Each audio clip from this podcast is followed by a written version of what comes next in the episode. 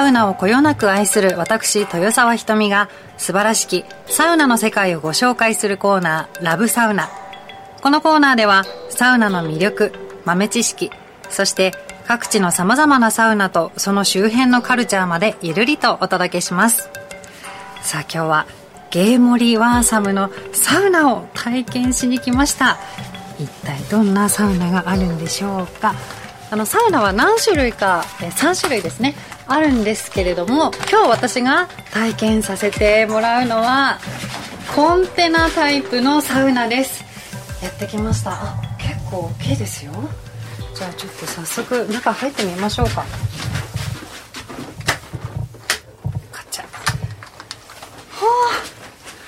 ああ薪のいい香り。急げ急げ。はあ中結構広いですね。私が立つともう本当に天井手を伸ばしてもこう天井に触らないくらいの高さがあります。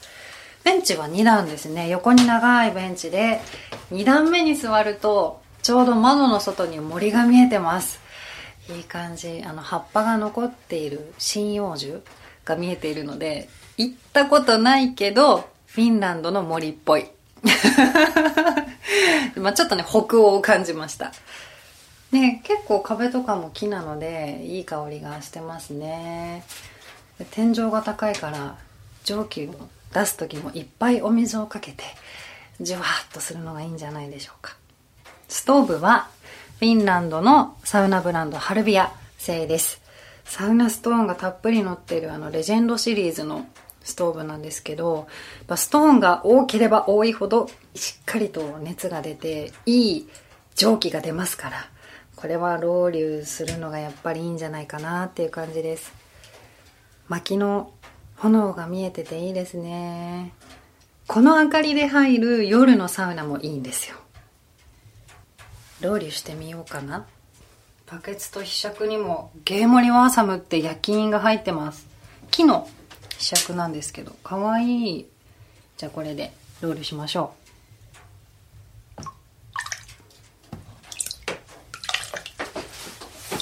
では行ってみます。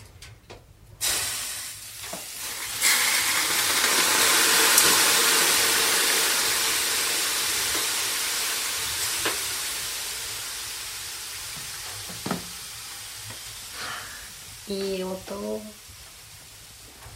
みんなに伝わってますかねこの蒸気の感じ。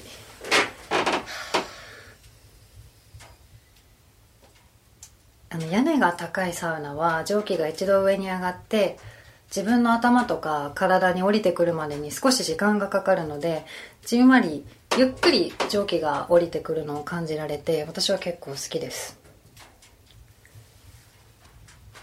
今回今私が入っているこのコンテナ型のサウナは隣に宿泊できるもう一つコンテナがついていてでそこに4人かな泊まれるんですけどなので宿泊できたらいつでも自分の入りたい時間に入れるので明るい朝に入ったりとか夜暗い時間に入ったりとか、まあ、そういうプライベート空間が楽しめるっていうのもいいポイントかなと思います。サウナの大きさ自体はかなり広いのでうん。56人入っても楽しめるかなっていう感じです。じゃあかなり温まったので外に出ます。わあ。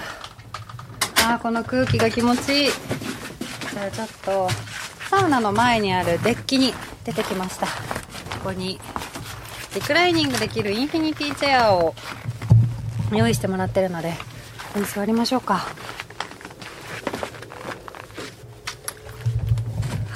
せっかくだから思いっきり倒しちゃおうかな。うわ空きれい青空。雲がゆっくり動いてますね。なんて穏やかなお天気なんだろう。サウナ日和です。ああだいたい夏とかあと温泉の施設に行ったりするとサウナの後は水風呂に浸かってそれで休憩っていうことが多いと思うんですけどアウトドアサウナの場合特に冬外が寒い時期はサウナから出てちょっと汗を拭いてそのまま休憩でいいと思います。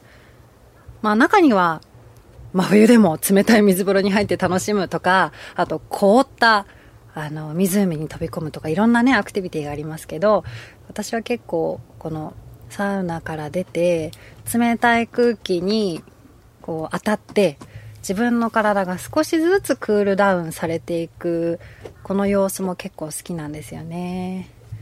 なんか熱いサウナ冷たい水風呂っていうサウナとはまた違う穏やかな外のね空気を楽しみながら入れると思います。あすごい本当に見上げるとサウナの煙突と青空しか見えていません。夜はもし綺麗だったら星とか見えるんじゃないかな。それもいいですね。